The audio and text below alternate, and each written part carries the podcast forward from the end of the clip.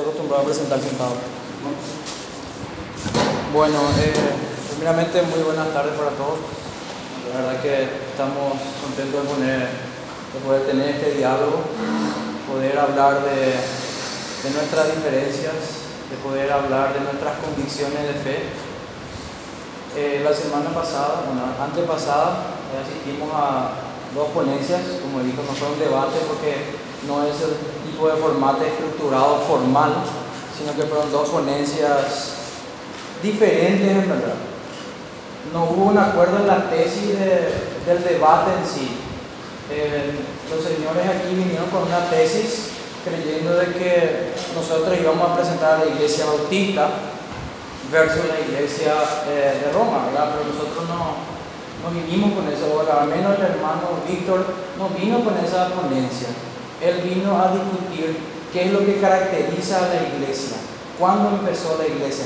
Toda su tesis se basó sobre la naturaleza de la iglesia, cuándo empezó la iglesia, de quiénes están compuestos la iglesia, porque no podemos nosotros venir simplemente a tratar de presentar, eh, yo soy el Partido Colorado y el Partido Liberal y vamos a, a, a los dos exponer nuestras tesis a menos que nos pongamos de acuerdo en una filosofía, una política filosófica. Entonces lo que nosotros quisimos definir, lo que el hermano definió el domingo antepasado, era qué era iglesia. Y para eso se arraigó en la palabra y empezó a estudiar y a citar todas las veces que la palabra eclesia apareció ya en el Antiguo Testamento, habló de las otras traducciones también, como los, los equivalentes de la palabra eclesia aparecieron en el Antiguo Testamento en pocas palabras, el hermano presentó de que la iglesia del Señor Jesucristo no empezó en el Nuevo Testamento. Es decir, que los antiguos, ya en el Antiguo Testamento, la iglesia siempre ha estado compuesta por el cuerpo de creyentes, todo aquel que se ha arrepentido y ha venido en obediencia a depositar toda su confianza y su fe en Jesucristo. Eso es lo que compone a un verdadero cristiano según la palabra de Dios, todo aquel que se arrepiente hoy de su pecado, todo aquel que deposita su confianza en aquel Mesías prometido. Para los del Antiguo Testamento, ellos nunca fueron salvos por obras, sino que ellos siempre tenían la esperanza, tenían el mensaje de que vendría un Salvador y ellos confiaron en eso. Ninguna sangre de animales nunca salvó a nadie del Antiguo Testamento, sino que eran solamente sombra de lo que habrían de venir. Esa es la tesis del libro de Hebreos. Nosotros, eso fue lo que él presentó de que la iglesia no empezó con la famosa declaración de Pedro diciéndole tú eres el, Mesías, tú eres el Cristo, cuando Cristo preguntó, ¿quién dicen ustedes que yo soy? Entonces nuestras, nuestras ponencias tienen una disyuntiva que necesita ser aclarada. Nosotros no venimos hoy a defender la iglesia bautista y es, eso quería aclarar simplemente, no es eh, Roma versus bautista, no, no es eso lo que nosotros presentamos si ambos que creemos en la palabra de Dios, creemos que la palabra de Dios es nuestra regla de fe, de vida y práctica, debemos sacar nuestro concepto de iglesia de ahí, no de los diferentes enunciados y credos que hay por ahí. Entonces, eso fue lo que hizo el hermano Víctor la vez pasada. Y hoy volvemos otra vez a esta situación donde vos nos presentaste tu iglesia. ¿Cómo vamos, cómo vamos a presentar la iglesia ahorita a menos de que primero establezcamos qué es una iglesia? De qué está compuesta la iglesia, cuándo empezó la iglesia y qué autoridad tiene la iglesia. Eso es lo que el hermano estuvo presentando.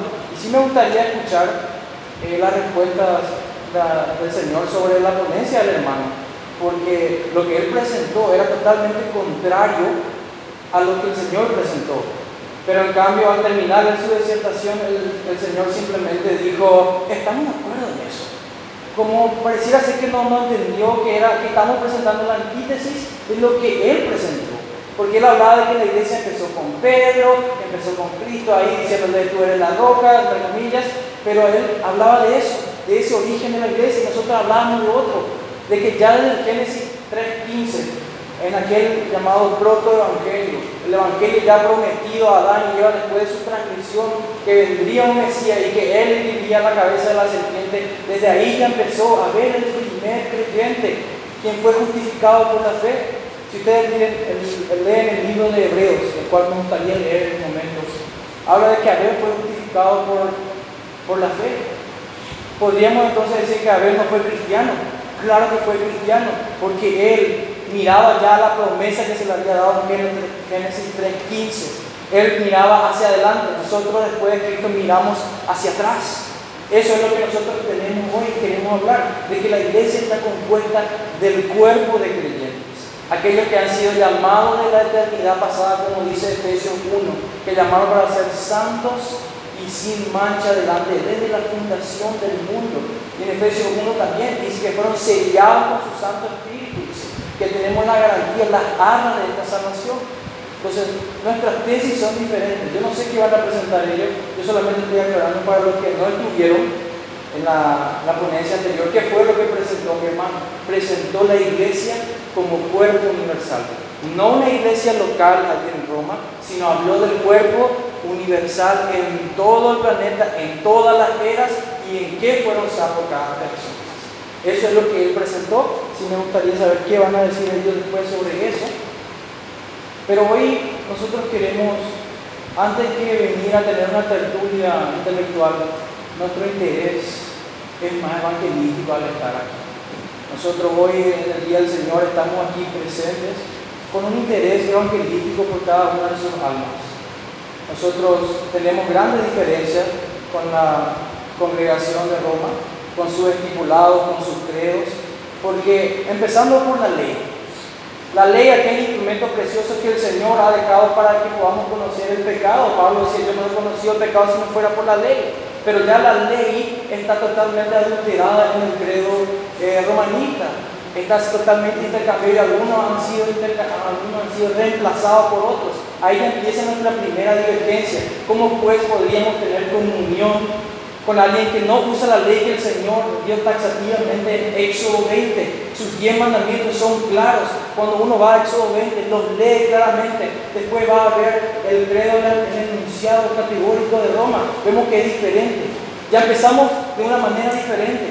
No usamos la misma ley siquiera. Entonces ahí empezamos. ¿Y cómo vamos a evangelizar?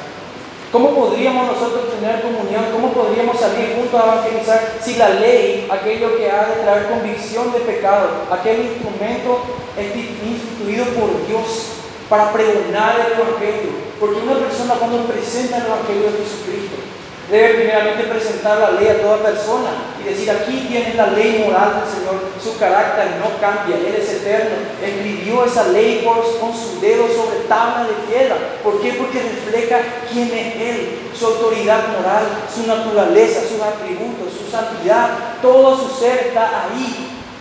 Por eso que Jesucristo vino y después dijo de cuál era el mandamiento. Se resume en dos, hablando de las dos tablas de la ley. Amar a Dios sobre todas tus cosas. Ahí tenemos un resumen del mandamiento del 1 al 4. Y después tenemos del 5 al 6, amar a tu prójimo. No mentir, no adulterar, no codiciar, no levantar falsos testimonios. Toda la ley. Jesucristo vino y dijo eso, que se resumía en esto. Ama a Dios con toda tu mente, tu corazón y, tu, y todo, todo tu cuerpo, etc. Y al prójimo como a ti mismo. Él estaba hablando de la ley, de aquella ley santa y pura de la cual habla Pablo. Pero no podemos nosotros empezar con ley diferente.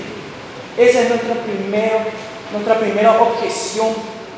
Si el Señor reveló cómo Él ha de manifestarse, quién es Él, ya empezamos con un concepto de Dios diferente, donde se esconde del pueblo quién es Dios. Luego cuando venimos al Evangelio, hoy pudiéramos tener el mismo lenguaje, pudiéramos tener el mismo y decir, ah, el Evangelio, usted predica el Evangelio, nosotros también, pero ¿qué es el Evangelio? El Evangelio son las buenas nuevas de Jesucristo. ¿Por qué son buenas nuevas? Porque el pecador conoce cuáles son las malas nuevas, las malas noticias. ¿Cómo las conoce? Porque sabe que es pecador. Primeramente porque ha heredado esa maldición federal de su cabeza de Adán. Y segundo porque al verse reflejado en los diez mandamientos, no adulterados, al verlo ahí se ve pecador eso es lo que hace una persona. Se ve pecador y dice, estoy perdido, estoy condenado. Romanos 3:23, por cuanto todos pecaron, fueron destituidos de la gloria de Dios. Y Romanos 6:23, porque la paga del pecado es muerte. El, el verdadero creyente, el verdadero cristiano, se ha examinado ante esta ley pura y santa y ha visto que Dios es totalmente diferente a Él, que Dios es santo y que nosotros somos pecadores. Y que estamos totalmente enajenados, separados y condenados, reos de infierno ya, a menos de que venga una buena noticia del cielo. ¿Y cuál es esta buena noticia? Es la persona de Jesucristo. Es Dios mismo encarnado, la segunda persona de la Trinidad, que viene aquí en rescate de los suyos. Como el hermano presentó la pasada, Dios conoce quiénes son suyos, aquellos que se han apartado de iniquidad, dice 2 Timoteo 2. Él conoce a los suyos, nadie puede engañarlo. Y este es el Evangelio que nosotros predicamos. Jesucristo, suficiente mediador, Dios en la carne, caminó aquí entre nosotros y su perfecta obediencia es lo que hace posible que nosotros podamos, podamos llegar a la salvación. Este evangelio precioso, las buenas nuevas, de hecho yo no necesito hacer más nada para ser salvo, solamente ver a Jesucristo como mi único salvador como mi único intercesor, porque así dice primera de Timoteo, que no hay otro intercesor. El mismo Pedro lo decía en Hechos 3, que no hay otro nombre dado al hombre bajo el cielo por el cual podamos ser salvos. Él es el mediador por excelencia, suficiente y eficaz. Cuando yo veo a Jesucristo, el Jesucristo de la Biblia, lo veo como suficiente, lo veo como eficaz, lo veo como que no necesita otro corredentor, co-mediador, no necesita, Él es suficiente. Y al ser sacrificado en la cruz, Escucha aquellas palabras en griego que dice que está consumado, que está pagado, que la cuenta está pagada. Pero cuando escucho a la gente de la congregación romana que me dice que, ¿cómo puedo ser salvo? Si yo le pregunto a una persona hoy que, que se suscriba al catolicismo romano, ¿cómo puedo ser salvo? Me va a decir a través de los sacramentos. La palabra claramente dice en Efesios 2, del 8 al 10, ¿cómo somos salvos? Por gracia sois salvos por medio de la fe. Y esto no de vosotros, para que nadie se gloríe, no por obras, para que nadie se gloríe. Ese es el testimonio de Efesios 2. Pero la congregación romana nos dice otra cosa. Nos dice que la iglesia es la encargada de distribuir la salvación, monopolizar la salvación y de alguna manera infundir esta gracia porque no entienden el verdadero significado de la gracia, es un regalo, un favor inmerecido. Mira todas las traducciones que hay, gracia aparece como favor inmerecido en muchas ocasiones, no solamente en el Nuevo, sino en el Antiguo Testamento también. Nuestro Evangelio no es el mismo. ¿Saben por qué no es el mismo? Porque yo hablo de un Cristo suficiente. Porque yo hablo de un Cristo consumó en esa cruz. Porque yo digo que la salvación, como dice en Efesios 2.8, es por gracia, por medio de qué? De la fe. Esta fe no se nos es imputada a nosotros, sino que Jesucristo ganó todo el mérito. Hoy voy a, hablar de una palabra, justificación. Este es el meollo del asunto. Yo no voy a entrar en, pequeñas eh, diferencias de la iglesia bautista versus la iglesia católica. Ese no es mi interés. Yo no soy embajador hoy de la iglesia bautista, soy embajador de Cristo que he venido a hablar de su evangelio puro y santo conforme a la palabra. Y he venido también a dar convicción de lo que nosotros creemos en este espíritu de diálogo que hoy venimos. Estas son nuestras diferencias. Tenemos un Cristo diferente en sus características. El mío es eficiente, suficiente, eficaz, sin necesidad de otro. Tenemos un evangelio cuyo centro es Cristo, su obediencia, que se me acredita en mi cuenta. Cuando Cristo caminó aquí en esta tierra, Él hizo dos cosas a mi favor. La primera, guardó los diez mandamientos que yo no podía guardar. Él se ganó con esa obediencia activa toda la justicia, se ganó la salvación para luego acreditarla en mi cuenta. Pero que hay de mi condenación? Porque yo soy pecador. Pues Cristo también llevó esa condenación porque Él en su obediencia pasiva fue a esa cruz y murió en esa cruz. Cristo hizo dos cosas entonces su obediencia activa, guardó los diez mandamientos, vivió conforme a la vida, a la, voluntad del Padre y dos, murió en la cruz. Eso es lo que hizo Cristo. Y toda esa obra que Él hizo, según lo que voy a leer ahora en la Biblia, es acreditada a mi cuenta por la fe sola. Solamente por la fe es que es acreditado esto. Eso es lo que nosotros creemos, de que el Evangelio ¿Por qué ellos me van a hablar de un evangelio hoy y yo voy a decir, ese no es el evangelio amigo? El evangelio es regalo inmerecido de Dios. Pero Roma me dice que el evangelio son las buenas nuevas, administradas a través de los sacramentos, infundidas o inyectadas, las gracias inyectadas supuestamente a través de los sacramentos. ¿Y qué son los sacramentos sino obras? ¿Qué son los sacramentos sino méritos? que uno puede lograr. Si yo voy y no me bautizo, si yo voy y no hago mi confirmación, o todo aquello, o por la penitencia, etc. Si yo no hago eso, no estoy accediendo a la salvación. De eso se trata esto. El Evangelio de Jesucristo es gratuito para todo aquel que hoy se arrepiente y confía plenamente en Jesucristo. Nada de nosotros pudiera meditar. ¿Con qué facultad yo podría agradar a Dios si yo peco todos los días? Si mi mente está en tinieblas, como dice Efesios 4, si mi voluntad, como dice Romanos 8, ni siquiera me permite dejar de pecar. el pecado es enemistad contra Dios. ¿Cómo pues yo, siendo un hombre pecador, pudiera ganar la salvación, pudiera decirle a Dios, yo voy a cooperar contigo a través de estos sacramentos para luego llegar a la salvación. Si eso es real y yo llego a la salvación, pues yo tengo de qué jactarme y qué gloriarme. Ya no sería solo gracia, solo favor, solo un regalo, sino que yo diría, Dios, yo comparto la gloria contigo, porque yo hice mi parte, yo hice mi obra, yo hice mi mérito, yo hice los sacramentos, yo hice mi penitencia, y aún así, ¿cómo podría, cómo podría yo captarme si la salvación es un regalo de Dios? Así lo dice Efesios 2, es un regalo de Dios. Ese es nuestro mensaje de hoy, un evangelio gratuito por la obediencia de Cristo que nos es acreditada solamente por la fe. Quiero leerle solamente dos pasajes. La primera está en Romanos 5, capítulo 1. Acabo de revisar también la versión que tiene la iglesia romana y también está en acuerdo con esto, Pablo hablando de la justificación. Este es el verdadero caraculo, el meollo del asunto. ¿Cómo es el pecador justificado delante de Dios ante ese tribunal en el día del juicio final? ¿Cómo puede salir librado de la ira de Dios? ¿Cómo puede ser declarado justo, inocente y no culpable? Es a través de la justificación. Roma dice que la justificación viene a través de los sacramentos infundiéndonos gracia. Ya desde el niño uno empieza con el bautismo, una gracia salvadora. Pero la Biblia todo en su tema monotemático dice que la fe es creer. Ese es el verdadero significado de la palabra fe. Romanos 5.1 dice, así pues, justificados por la fe, tenemos paz con Dios por medio de nuestro Señor Jesucristo. Yo les digo una cosa, tal vez soy un poco tacante. El verdadero romanita que cree en su credo y lo profesa, nunca puede tener paz ¿Y saben por qué? Porque está en un proceso de obtener la salvación, de ir a través de los sacramentos, de empezar a que la iglesia le siga infundiendo gracia, infundiendo gracia. Si comete pecados veniales o mortales, tiene que ir a confesarse. Sigue en un proceso, nunca puede estar en un estado presente y permanente de tener justificación frente a Dios. E incluso a veces después de muerto, uno en esta congregación romana se sigue orando por los muertos.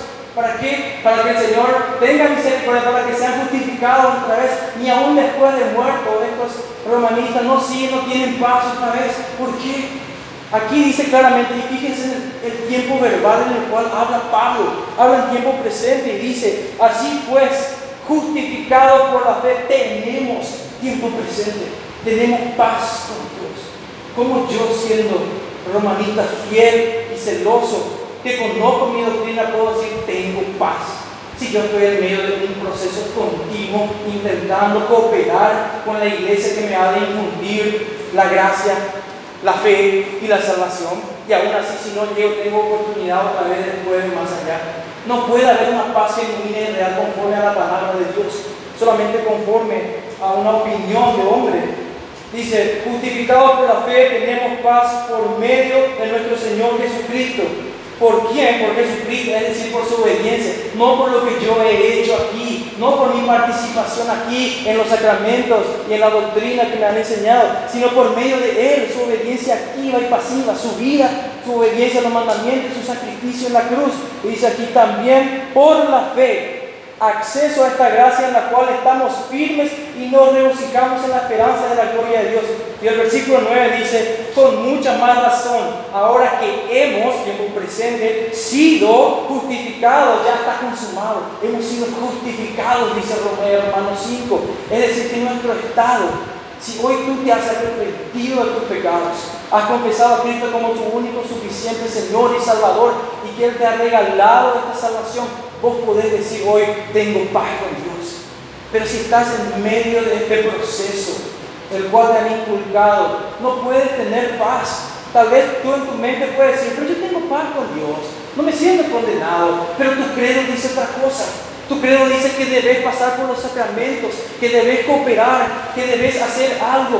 Y aún así otra vez, si vos no puedes, no, te preocupes que otros van a ayudarte otra vez a lograr. ¿Cómo pues vas a tener una paz conforme a la Biblia. Aquí me dice, justificamos por la fe en Jesucristo. Esta es nuestra gran diferencia. La iglesia a la cual nosotros pertenecemos, la, iglesia universal católica, verdaderamente católica, es aquella compuesta de todos aquellos que se han arrepentido y depositado su fe solamente en Cristo.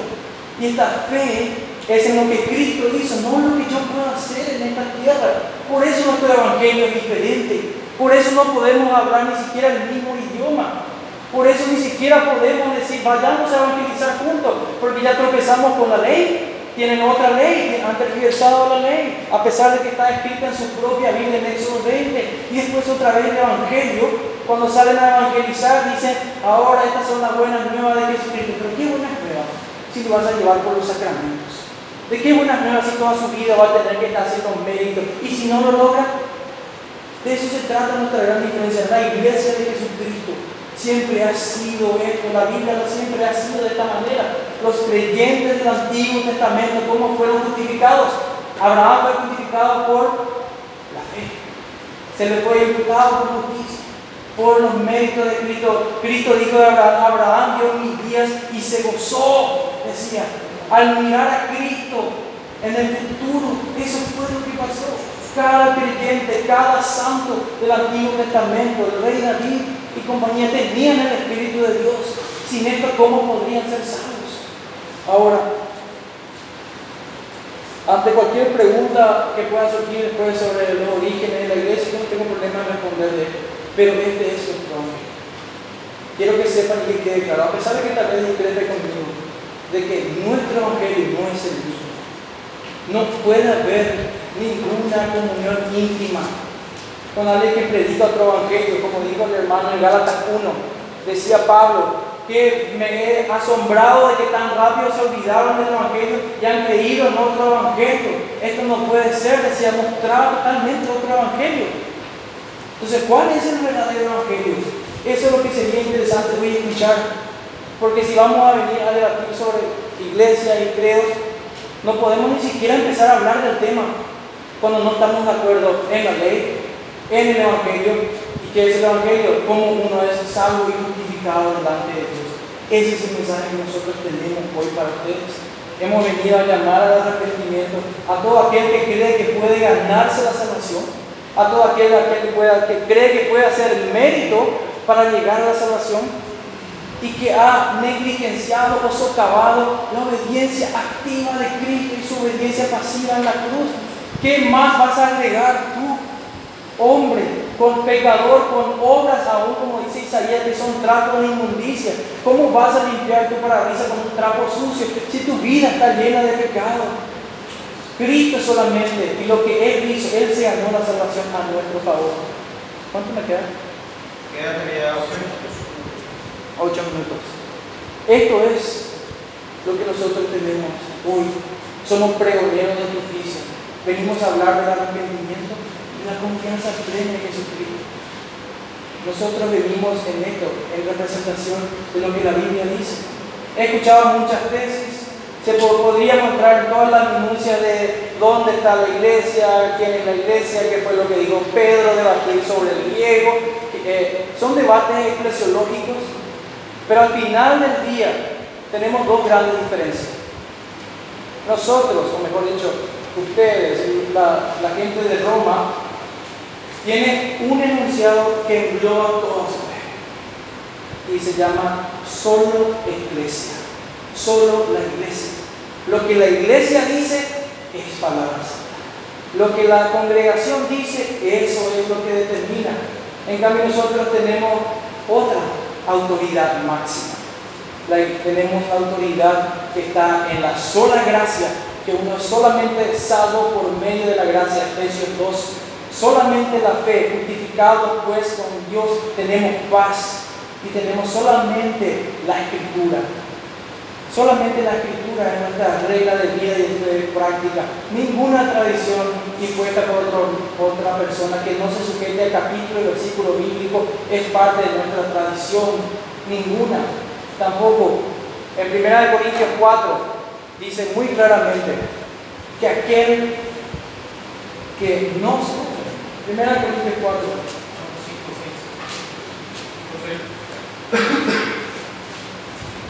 Dice así. Así Pablo hablando dice, así que no juzguen ustedes nada antes de tiempo hasta que venga el Señor, el cual sacará la luz al séptimo.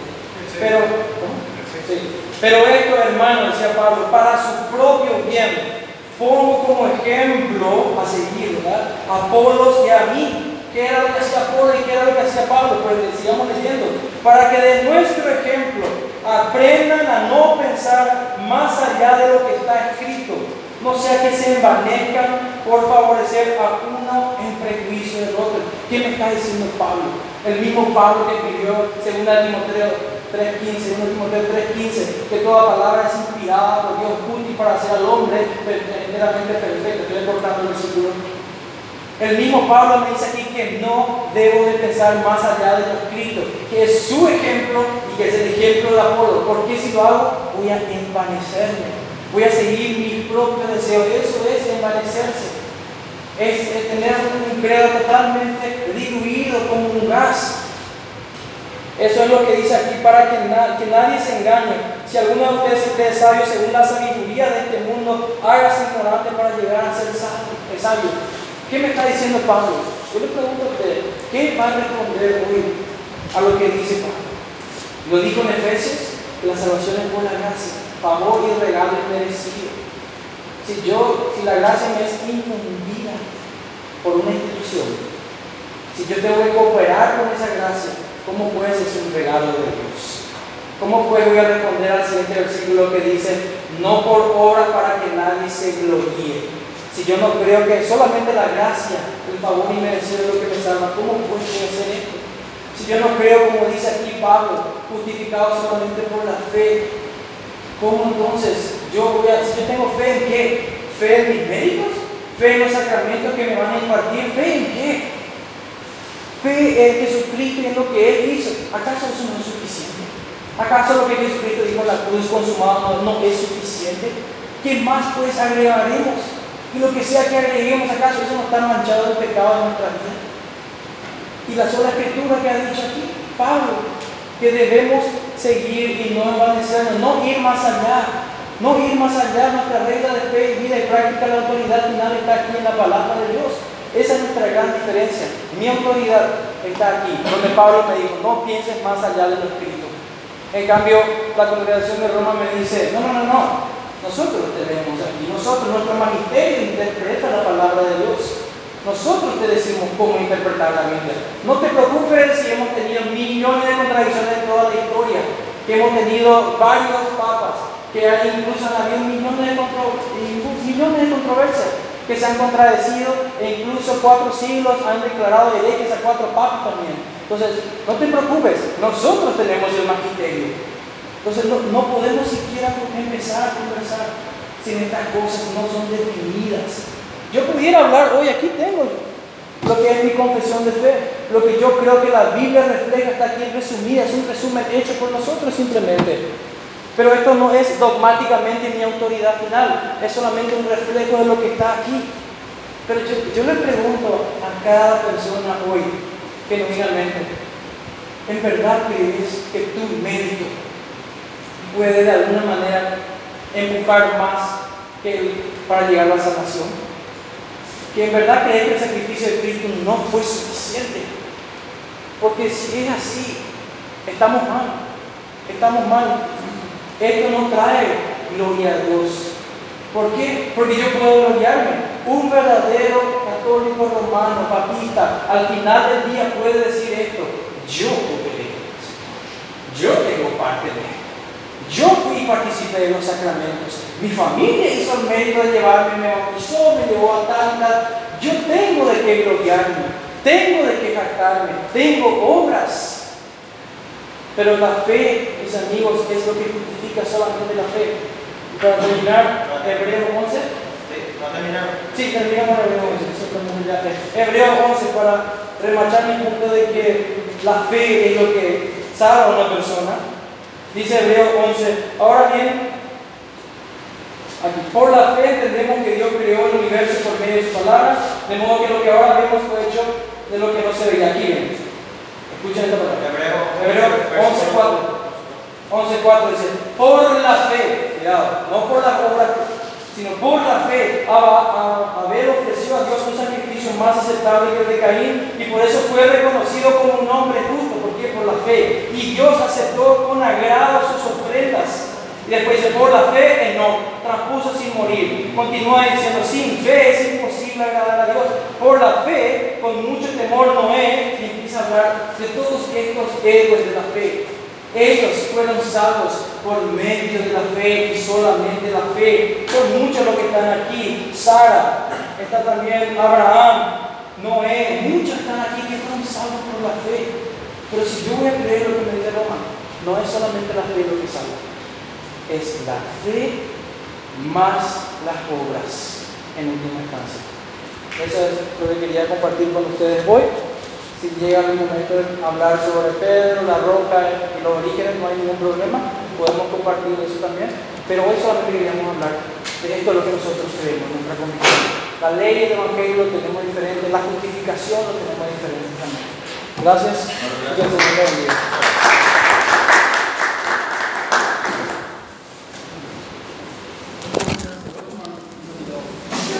Sí.